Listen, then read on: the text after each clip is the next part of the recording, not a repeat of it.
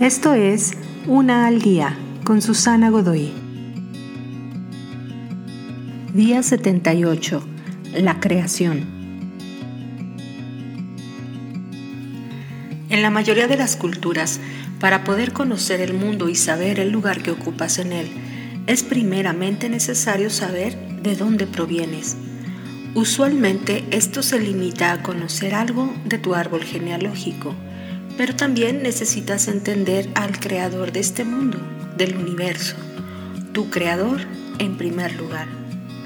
Dios, creador del universo, como todo artista o inventor, tiene un particular e íntimo interés en su creación, tanto así que ha estado presente en ella desde el principio. Vemos la vida y muy seguido nos sentimos solos en ella, abatidos, desesperanzados y vacíos muy parecido al caos vano y sin forma que se narra en los primeros versículos del Génesis. Pero si miras de nuevo verás que estás conectado al Creador, quien es presente y se encuentra mucho más cerca de lo que piensas.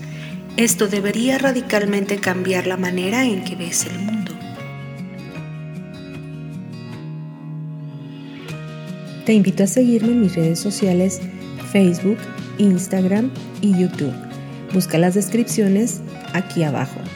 También, si gustas apoyar este trabajo, encuentra el botón de donación vía PayPal que se encuentra en la descripción de este audio. Te espero.